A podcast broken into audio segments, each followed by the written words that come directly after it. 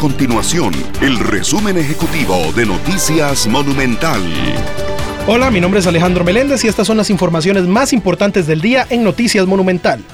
Las unidades de bus deberán contar con un internet móvil con un mínimo de ancho de banda de 2 GB para que puedan aceptar el pago electrónico en caso de que se apruebe un expediente del ARECEP. De acuerdo con el ente regulador, las unidades deben cumplir con determinados requisitos para que se reconozcan los costos a las empresas en las tarifas que se cobran por ese servicio.